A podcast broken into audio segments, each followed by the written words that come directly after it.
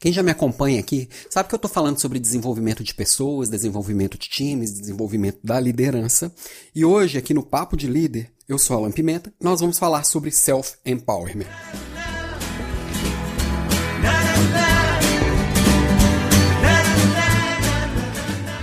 Self-empowerment. Pois é.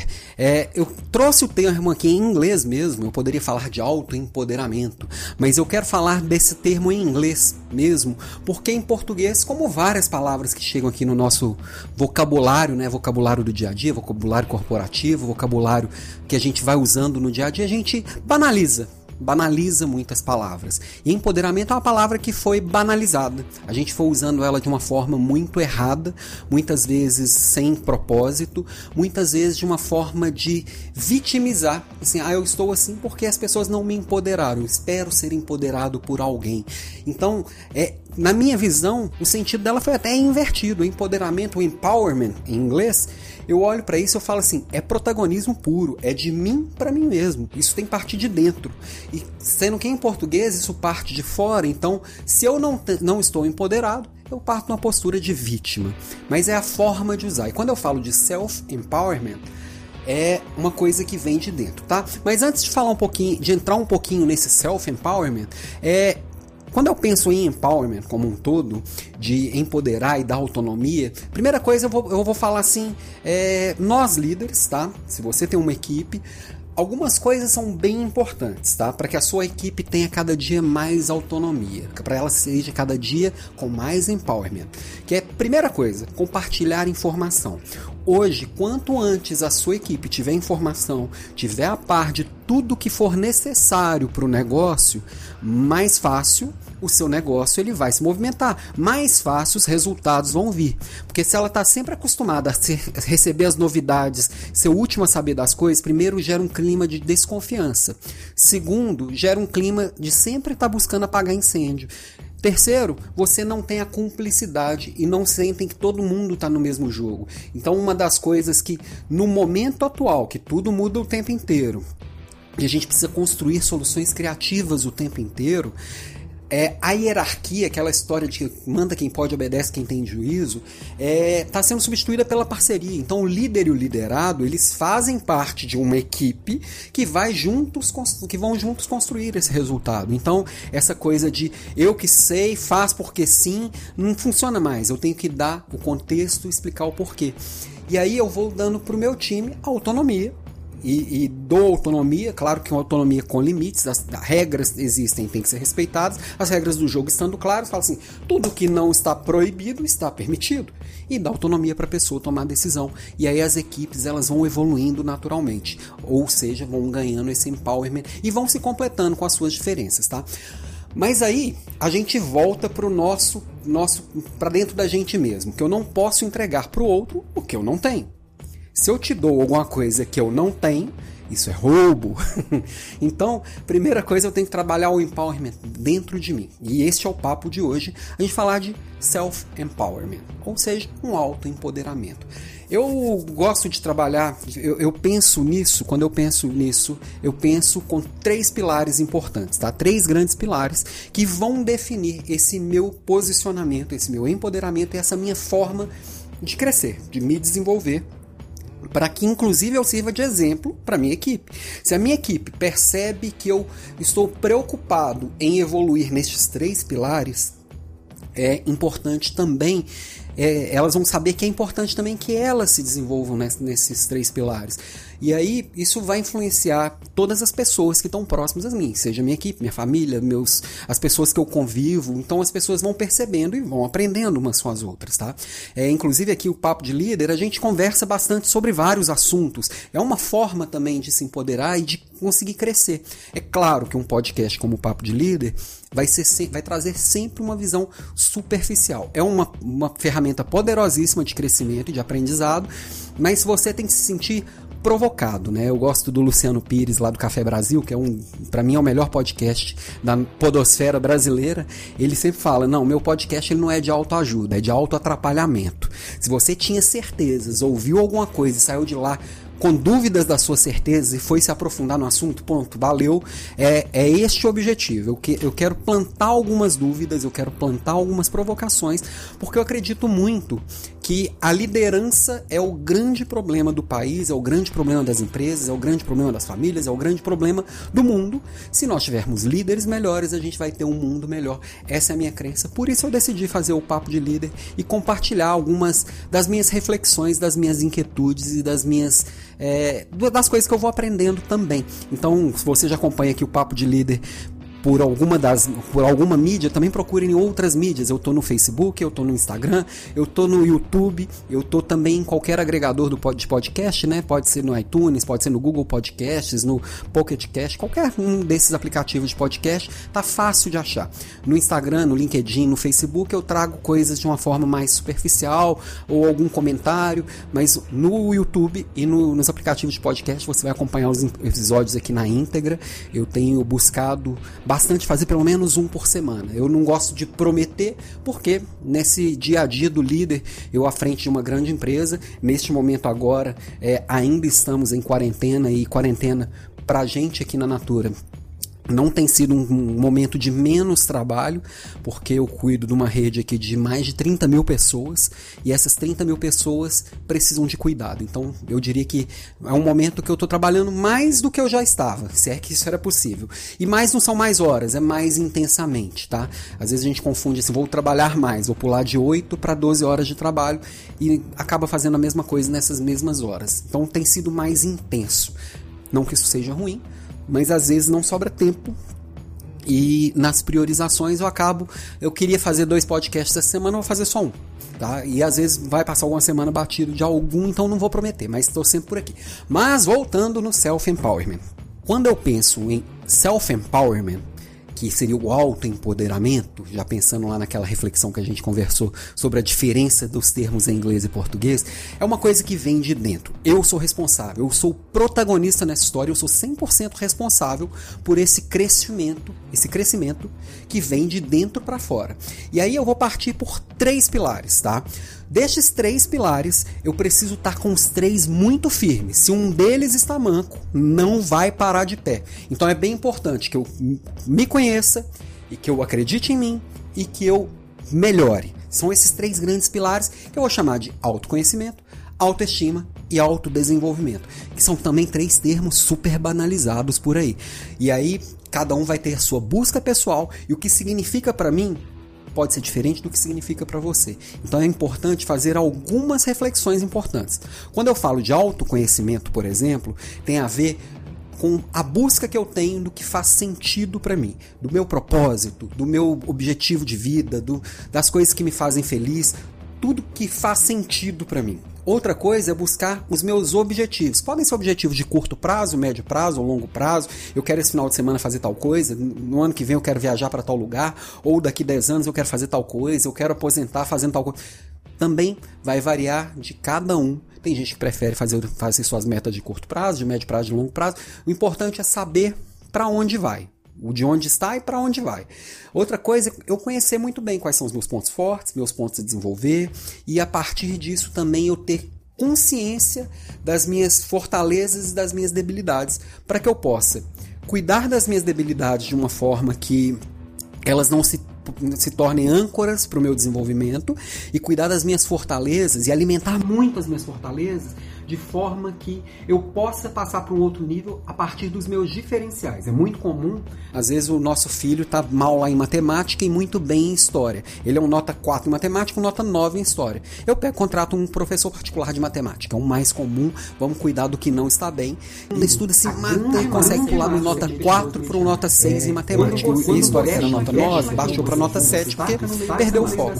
Se tornou um aluno mediano. Mediano significa medíocre. A grande grande massa de pessoas medianas. É, quando vou a grande é de pessoas medianas. É, quando você investe naquilo que você é bom, você se destaca no meio dessa massa. Por isso, alimentar os pontos fortes, alimentar essas fortalezas é tão importante. Outra coisa é conhecer muito bem quais são os seus medos. Os medos também travam, tem a ver com crenças, tem a ver com, com história e às vezes os medos eles são tão profundos que a gente não consegue reconhecer e a gente precisa dar um apoio às vezes de um psicanalista, às vezes de um psicólogo, de um psiquiatra, cada caso é um caso, às vezes é um, são conversas profundas com alguém, com algum mentor, com algum, alguém que você tenha confiança. E outra coisa, o que, que te faz feliz? Isso também está dentro do autoconhecimento. Qual foi a última vez que você se sentiu plenamente feliz e reconhecido? O que, que você estava fazendo? Quais eram os elementos presentes? Por que, que você estava feliz ali naquele momento? Então, o primeiro pilar, autoconhecimento. O segundo é autoestima. É, na autoestima também tem muito a ver com autoconhecimento e muito a ver com aquela coisa dos pontos fortes. Primeiro assim, como você se reconhece? Quais são os melhores adjetivos que te descrevem? Como, quais são os melhores adjetivos que você gostaria que as pessoas te descrevessem? É, e como eu alimento esses adjetivos? Como eu dou visibilidade a eles? como eu agradeço pelas coisas que, importantes que vão acontecendo comigo no dia a dia. E aí vou, às vezes agradecer as pessoas, às vezes agradecer a mim mesmo. Que eu sou foda, eu consegui fazer tal coisa. Dependendo da sua crença, você pode agradecer a Deus, agradecer ao mundo, agradecer a o que for. Mas ser grato é uma coisa importante. É, outra coisa, o que, que eu faço melhor do que os outros? Que as pessoas reconhecem e falam, isso você é bom. Outra coisa, o que, que as pessoas gostam em mim? Por que, que as pessoas gostam de mim? O que, que faz com que as pessoas se aproximem de mim? Por que, que eu, o, que, que eu gosto de ser reconhecido? Quando alguém fala assim, ah, você é bom nisso. Ah, tal coisa em você é diferente. O que que. E tem coisas que me reco reconhecem em mim que eu não me sinto digno daquele reconhecimento. Tem coisas que reconhecem em mim e falam assim, ah, realmente isso eu sou bom. Reconhecer todas essas coisas vai aumentando a nossa autoestima. E se eu tenho uma postura de alguém vencedor, eu vou agir como alguém vencedor. Se eu acredito que eu posso mais do que eu entrego, eu vou entregar mais do que eu entrego. Então eu preciso estar sempre buscando ir além. E aí, uma das coisas que é interessante, eu vou sempre buscar entregar aquilo que eu estou buscando, não aquilo que eu sou.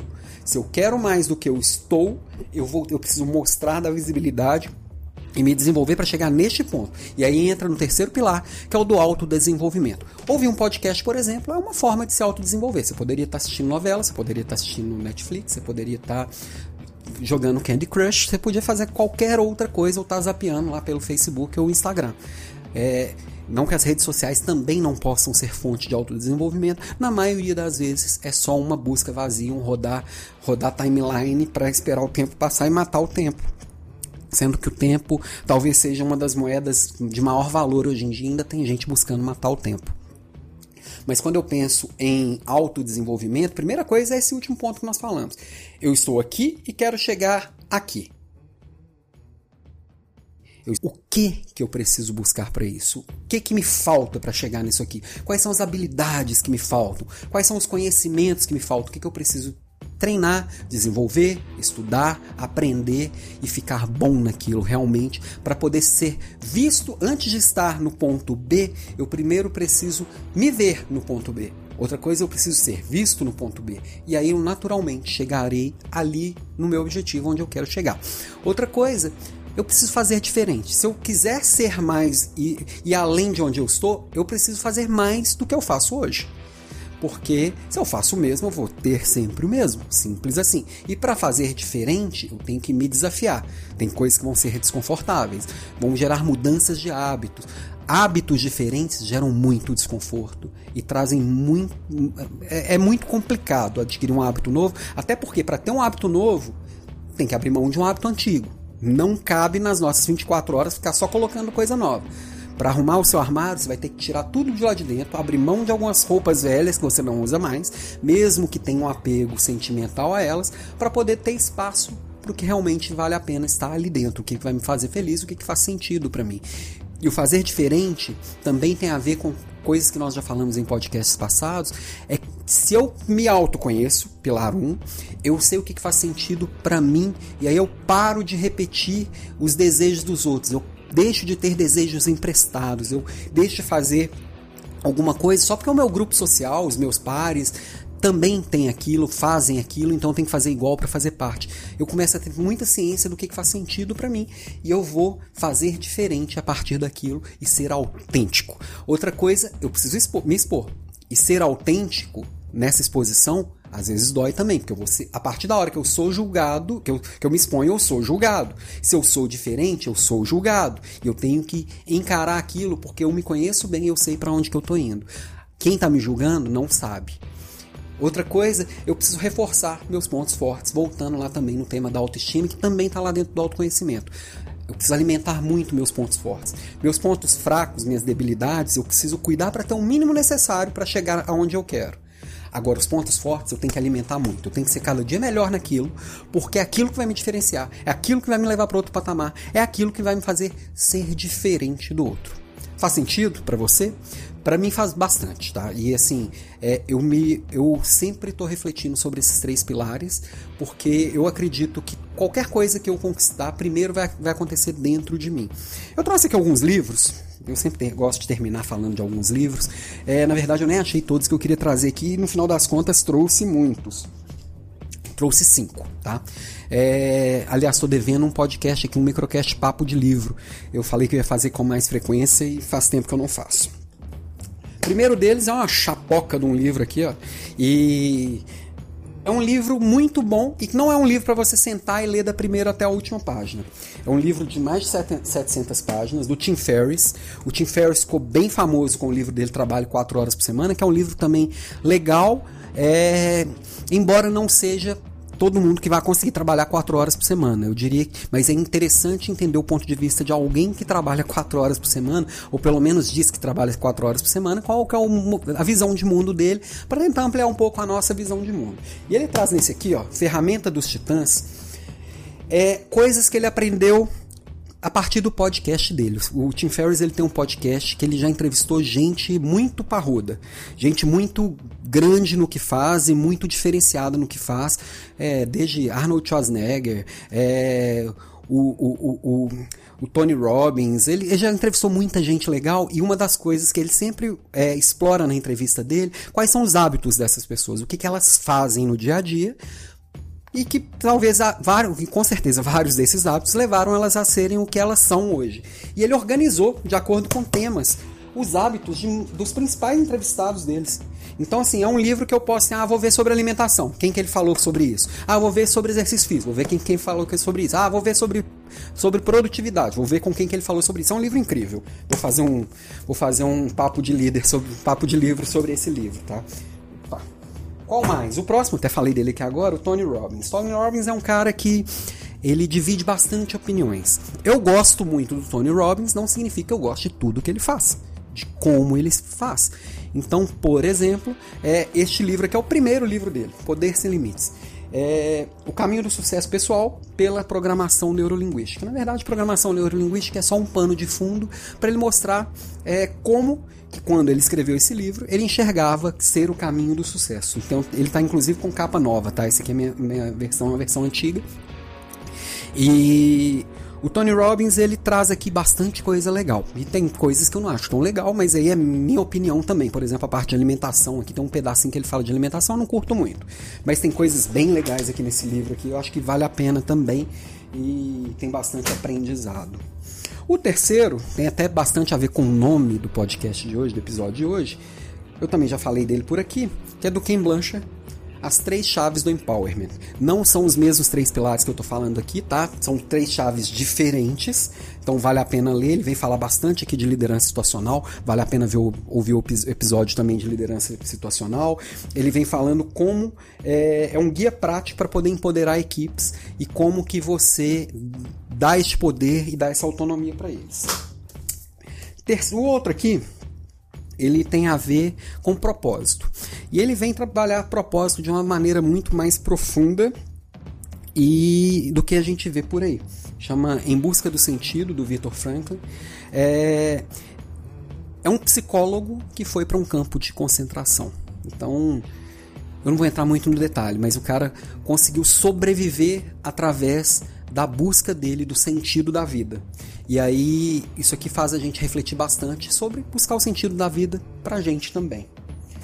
Por último, é um livro recente, é um livro de 2019 e vem falar bastante dessa busca por hábitos melhores e como construir hábitos. Então é do Brandon Burchard, O Poder da Alta Performance. os hábitos que tornam as pessoas extraordinárias. É, por que algumas pessoas alcançam sucesso mais rápido que outras? Que práticas asseguram alta performance? Sucesso é sinônimo de felicidade? Parece um livrozinho de autoajuda barato, mas não é. Ele traz alguns hábitos aqui que, se bem trabalhados, eles fazem bastante diferença. Tem hábitos pessoais, hábitos sociais é, e hábitos de manutenção do sucesso. Então, são sete grandes, sete hábitos principais que ele trabalha aqui e que também vale a reflexão. Como qualquer livro, assim, eu vou ler, ver o que, faz sentido para mim, aplicar, porque não adianta ler e passar pro próximo e depois postar foto no Facebook da pilha de livros que leu no ano sem aplicar nada. Então, livros são para a gente colocar em prática no nosso dia a dia e, inclusive, criar o hábito de colocar a leitura no nosso dia a dia. É uma coisa que a gente vai desenvolvendo, é como um músculo que a gente tem que tornar cada dia mais forte, cada dia melhor. E assim a gente vai se autodesenvolvendo e assim a gente ganha esse nosso empoderamento pessoal, esse autoempoderamento, esse self-empowerment que é de dentro para fora e que só é responsabilidade nossa, é responsabilidade sua de você conseguir o seu, ok? Esse foi o Papo de Líder de hoje. A gente se vê numa próxima. Um abraço.